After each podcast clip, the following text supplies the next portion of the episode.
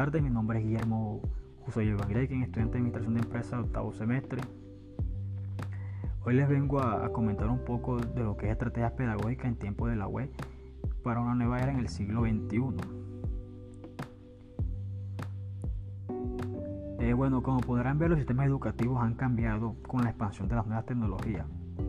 Cada vez más países han formalizado el uso de las tecnologías de la información y la comunicación TIC en educación a través de ambiciosos planes políticos por parte de la UNESCO y han realizado importantes inversiones para proveer el acceso a computadoras y conectividad a la escuela.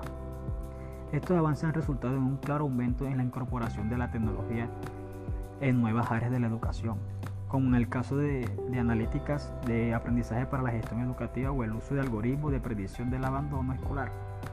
De igual modo se ha observado un aumento de la innovación dentro del aula, como por ejemplo con el uso de plataformas de gamificación para matemáticas en escuelas de Santiago de Chile o de robots para desarrollar habilidades de programación en niños de preescolar en Costa Rica.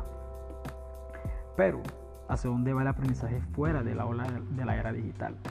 ¿Cómo usan los países de la región las aulas virtuales o ambientes de aprendizaje en línea para la interacción entre instructores y estudiantes? Para responder esta pregunta hemos analizado en esta tendencia en América Latina y el Caribe, qué, tipos de aulas existen y dónde están, e, e invitamos a reflexionar sobre su potencial. Algunas de estas plataformas son utilizadas en el aula para apoyar la instrucción por medio de video, como los cursos en línea, eh, ya sea masivos y abiertos, etc.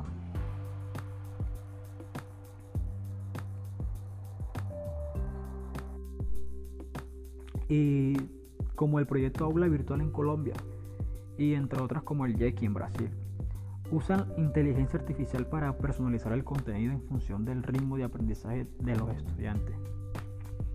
Estas aulas virtuales también son empleadas para brindar cobertura en zonas de difícil acceso o en asignaturas con escasos docentes, como en el caso de Ceibal en inglés en Uruguay, para estudiantes fuera del sistema educativo formal, algunas de estas herramientas proveen material para el autoaprendizaje bajo el modelo de homeschooling.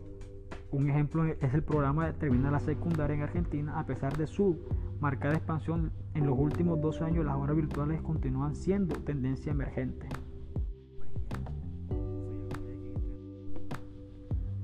Si bien las aulas virtuales son un buen ejemplo de la transformación digital del proceso de enseñanza y aprendizaje, y los resultados sugieren en las plataformas son usadas para enseñar lo mismo que siempre. El 77% de las aulas virtuales identificadas se usa para la enseñanza de matemáticas, mientras que solo el 12% brinda información de habilidades que se presentaron en el siglo XXI. En particular, en habilidades digitales que naturalmente se desarrollan en ambientes o con soporte tecnológico. Esto evidencia que el contenido no ha cambiado a la par de las demandas del mercado laboral que esto encamina hacia adelante. Se debe aprovechar mejor el potencial de las herramientas digitales para preparar el, ciudadano del futuro y dar las habilidades necesarias para que pueda ser exitoso. ¿Y tú qué estás haciendo por tu país? Desarrollo habilidades digitales, que es la nueva tendencia que se está manejando en América Latina y el resto del mundo. Muchas gracias.